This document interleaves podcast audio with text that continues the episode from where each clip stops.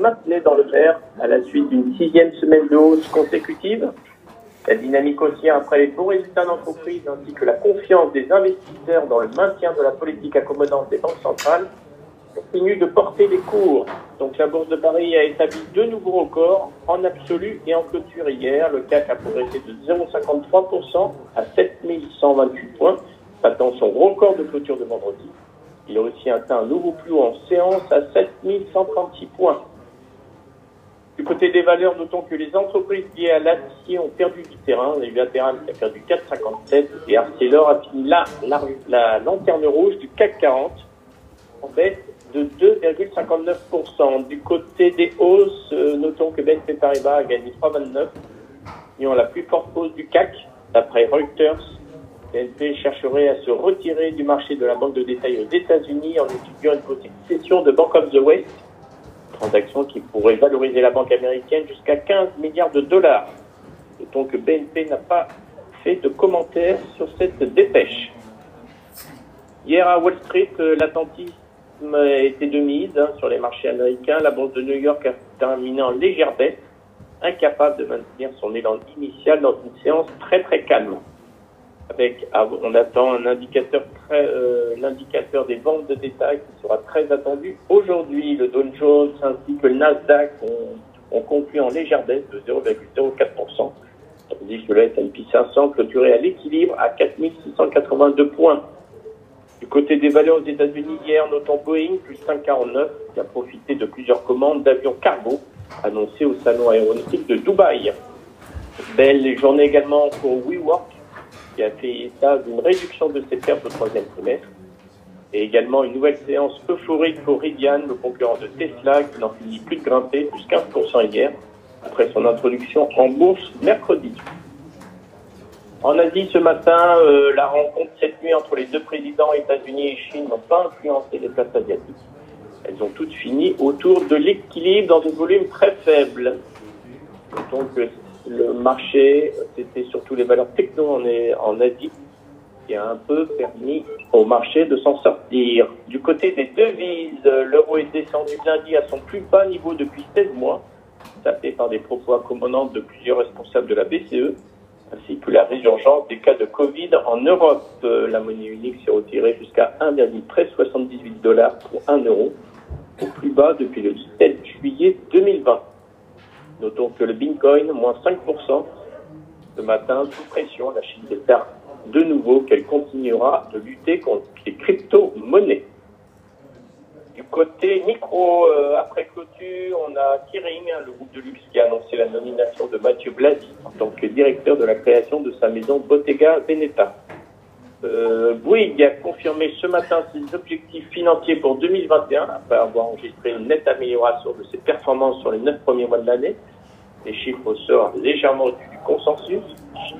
Bouygues s'est également prononcé sur la fusion M6 et TF1 le groupe est assez confiant pour un feu vert de l'autorité de la concurrence.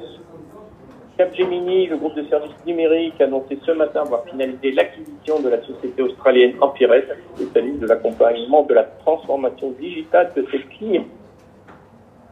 Pivaudan, enfin, a également annoncé une acquisition, c'est l'acquisition du groupe Custom Essence, créateur américain de parfums innovants.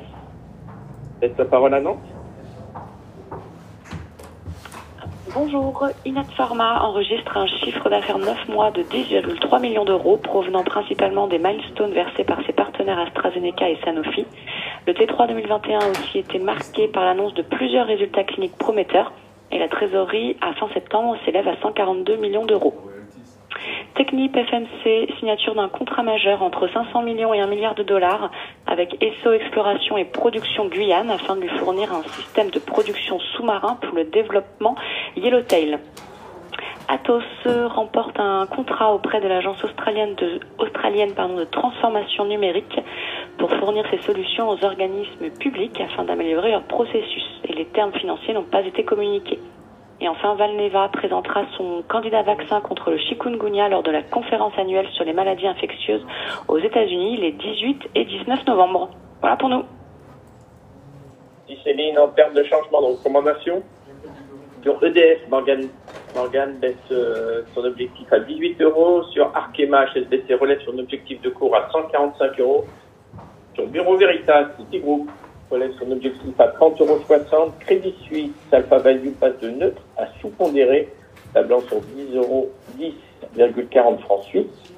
Sur Edelberg Siemens, Société Générale passe de conserver à l'achat, visant 75 euros. Sur Kiring, HSBC passe de conserver à achat, target 850.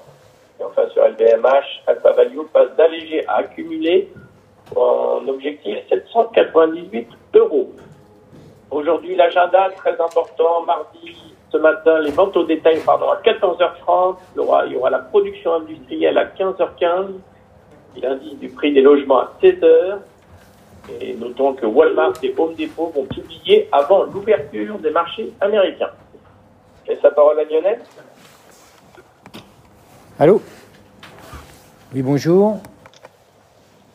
Bonjour. Euh, sur le CAC, la, tendance est toujours assez forte à court terme. On va encore ouvrir en légère hausse ce matin.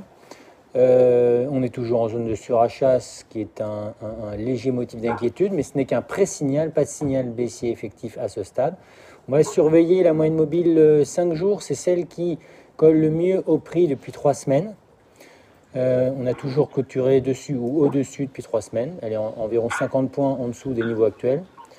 Euh, à noter, quand on regarde les, chandeliers euh, journaliers, que sur cette période de trois semaines, on a toujours fait une clôture au-dessus de l'ouverture, ou pire au même niveau, ce qui est un signe de, force à court terme.